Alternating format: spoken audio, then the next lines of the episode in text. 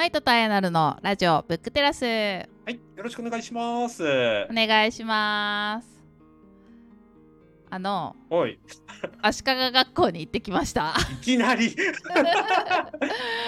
えっとこの間100回記念の時に、うん、あの私の中で結構第61回はいはいはの続図書館の歴史が印象に残ってるみたいな話をさせてもらって、ではいまあ、そこで話題に上がった足利学校今度行こうと思うんだよねみたいなことを言ってたんですけれどい。も、はい。行ってきたのでおちょっと今日はその話をしたいなと思います。楽しみ。はい、うん で足利学校っていうのはまあ、えっ、と最初の学校、うん、最初の図書館？最初の図書館は奈良時代か。そうそうそう。まあ、その流れを組んだ、うん。まあ、図書館で、まあ、うん。最初の学校と言われていうん。る場所だっていう感じで前戸さんが紹介してくれたうんですけれども、はい。えーっとなんかねいつから始まったかっていうのはうん。諸説あるみたい、そうそうそう。ですねうん。うん。でまああのはっきりと分かってるのは室町時代にうん。上杉則実っていう人がはい。足利の領主になった時に、あのまあ、うん、活発にここがうんうん動いたみたいで、そこからの歴史はあのしっかりと残っているう。うんうん。う。という感じらしいです。はい、はいで場所が、まあ、栃木県のうん。足利市にはい。あってだから足利学校っていうんですけど、はい。あのまあ、隣の佐野市うん。が、あの主人の実家でうんうん。よく行くんですよ佐野足利あたりは。はいはい。であのこの間も、まあ、10日間ぐらい主人の実家にいる時に、えー、と家族ではいはい。みんなでお父さんお母さんとかと一緒にうんうん行ってきたんですけど、うんまあ、なのでちょっと電車のアクセスはわからないですけど、まあ、うん車でうん。うん。行ってきて、はい佐野からすぐだったんで、うん。まあ、佐野プレミアムアウトレットとかね 行く方はぜひええついでに 行ってみたらいいんじゃないかなと。はいはい。あと足利フラワーパークも有名ですね。。すごいあのお花がいっぱい藤な藤棚が綺麗なパうんークですけど、うんうん。まあ、そんな足利の町にはい。結構広いスペーうんスで、うん。その学校がポツンとあるってよりは、うんその辺の建物一帯が残っているっていう。感じであって、うん。すごい雰囲気良かったです。なん。か道の感じとかも石畳のうんうん。広々とした道が残ってたりして、うん。残ってたのかなんか再建したのかわかんないけど、うん。そこでなんか年に何回か縁日じゃないけどうん。マーケットなのかななんかずらーっとこうんうんううんお店が並んだりうんして、なんかお母さんがそういうの行ったりしたことがあって、うんうん楽しいよって言ったりしてました。ほいほい。はい、で、まあ、足利学校と呼ばれる中だけをうん今回は入って、うんまあ、他にもいろいろあるんでねまた改めて行きたいなと思ったんです。けど、はいはいはい。まあ、とにかく足利学校が見たかったんで 今回は中をちょっとじっくりねうん。歩いて回ってきたんですけどはい。まず門がうん。「学校」って書いてあって、あ そこからくぐるんですけどうん。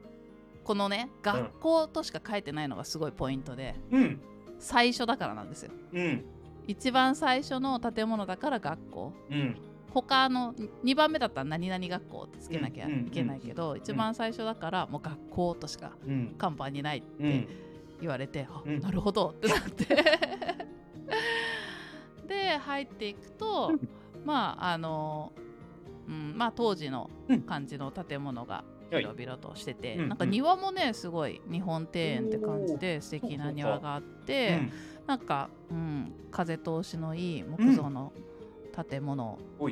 だったんだなっていうのが分かるようなうん。大広間のあある建物とそれとは別でなんかこもって勉強するような感じの建物も。ありましたね。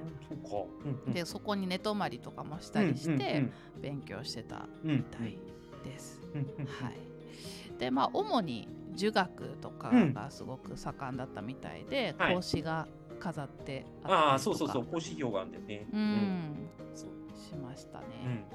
うん。であのー印象に残ったのが、うん。中庸の考え方を教えるはいはいはいはい。ため。中庸っていう、ねなんだろうな何事もバランスっうん。てことでしょって私は思ってるんだけど、まあまあ、要はそういうこと まあです。そう、はいややりすぎずやらなすぎずの中間っていうのが大事だよみたいな、あの儒学の教えの中の中庸っていう言葉を示すのに、えっ、とユーザの木ユーザの木うん。うん。ちょっとうん。あの漢字は調べてくださいって感じなん。ですけどまあユーザの木っていうやつがあって木は器っていう字なん。ですけど、うん。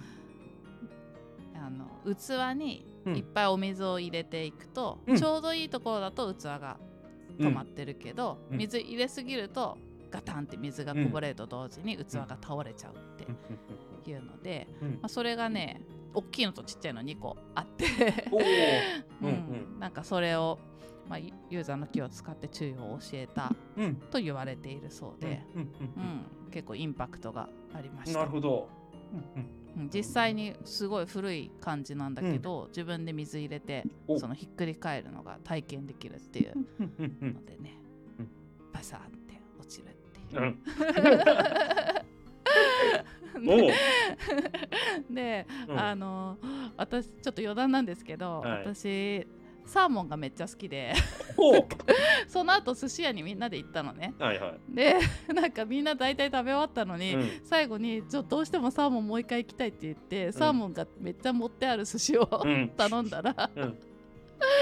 なんか中庸中庸じゃないねってお父さんに言われた。その通りだ。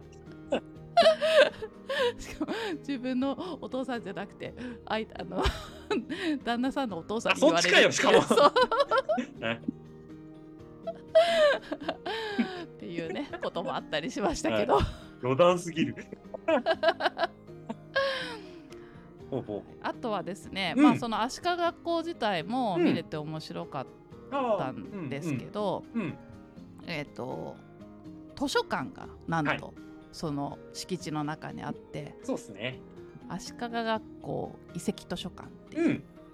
図書館があってなんかいつからだろう？すごい当時からなのかな？ちょっと後からかな？なんかえっとねすごい昔から、うん。多分ね100年ぐらい前かな。図書館ができたの。うん大正大正時代そう大正時代代に確かね図書館になってるんですよそこ。うん。うん。その頃からの資料というかその前からの資料がこうずっと残っていて、そうそうそう。で展示もすごい面白くてそのうん。古い資料がいっぱいあって、うん。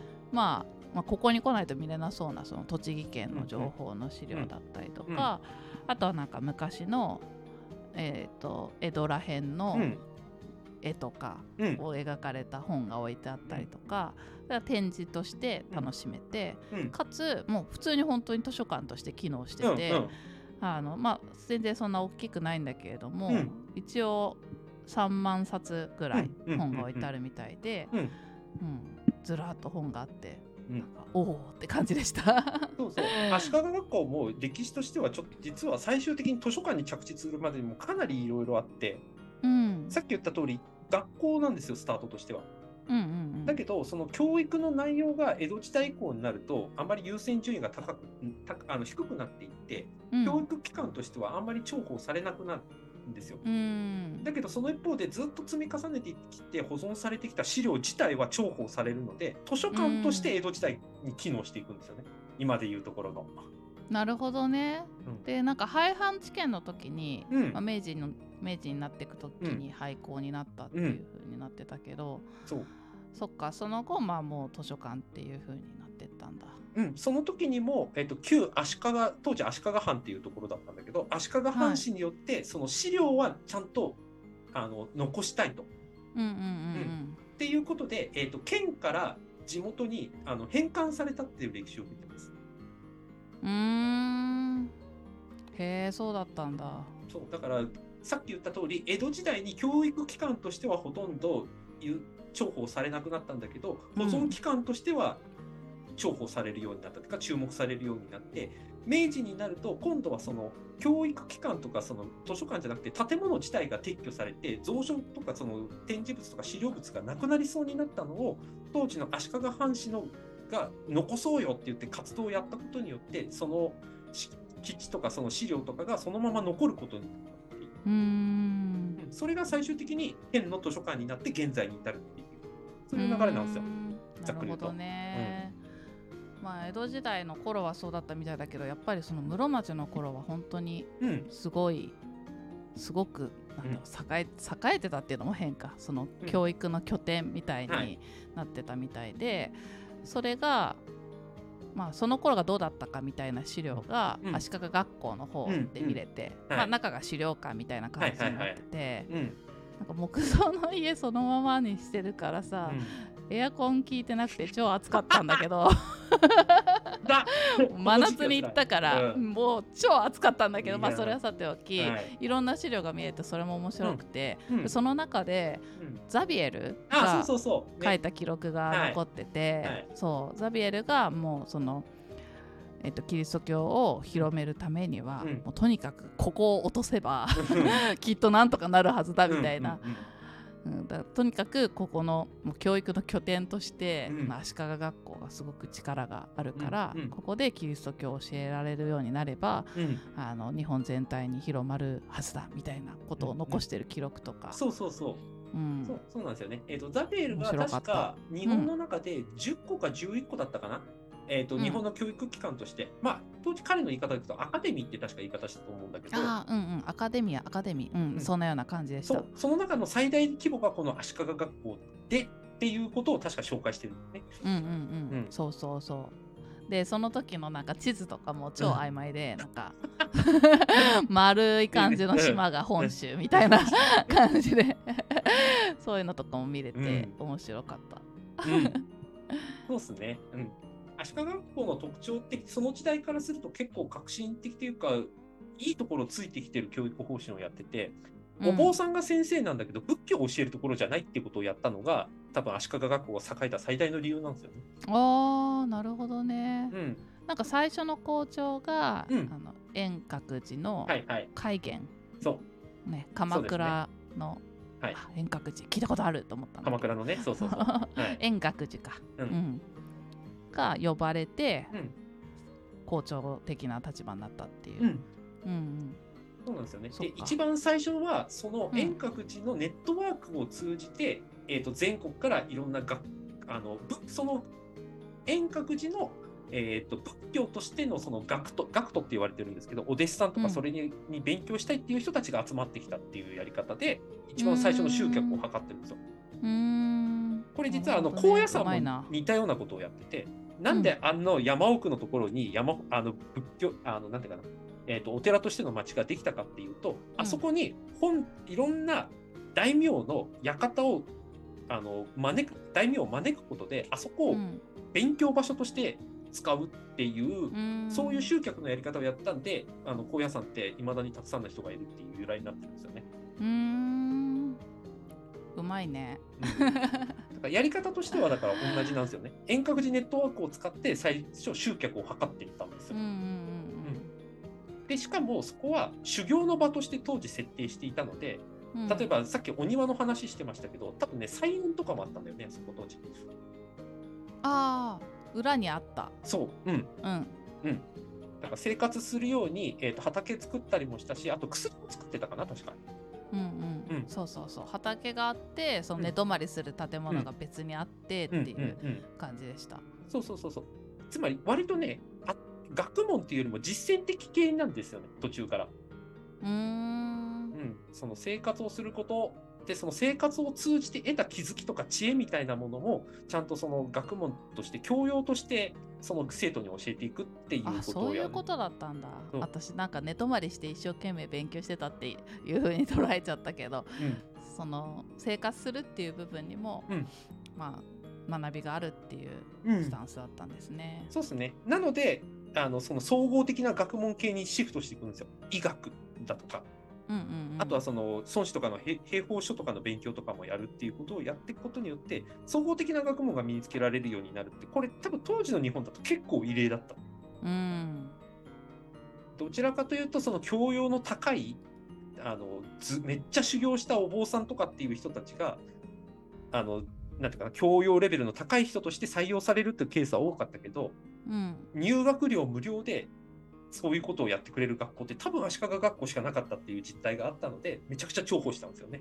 うーんあ入学料無料そっか、うんそういうことはなんか全然意識してなかった。うん、あまり記録に残って、ね明確な記録残ってないんだけど、どうもここから戦国大名にスカウトされた人もいたらしいっていう話もある。へえ。実際にそういう小説もありますね。あのそれフィクションだと思うけど。うーんさすが詳しいですね。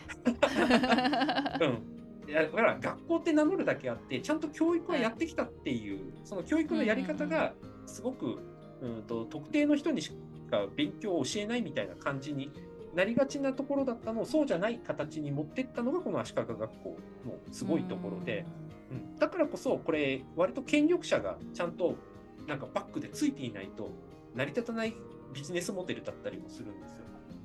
う。ん、だからここ昔ね上杉氏がいてその後あの北条氏っていうところが管理をしてで北条氏が豊臣秀吉に滅ぼされた後、やっぱりね崩壊の危機に瀕してるんですよここ。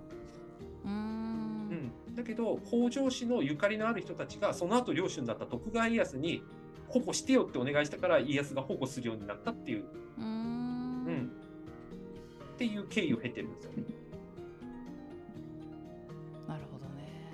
だから何度も何度もここは本来のあり方みたいなものが崩れる時があったんだけどそれを支えてきたのはやっぱり積み重ねてきたものしかも実物のものが最後まで残り続けるんですよねここ。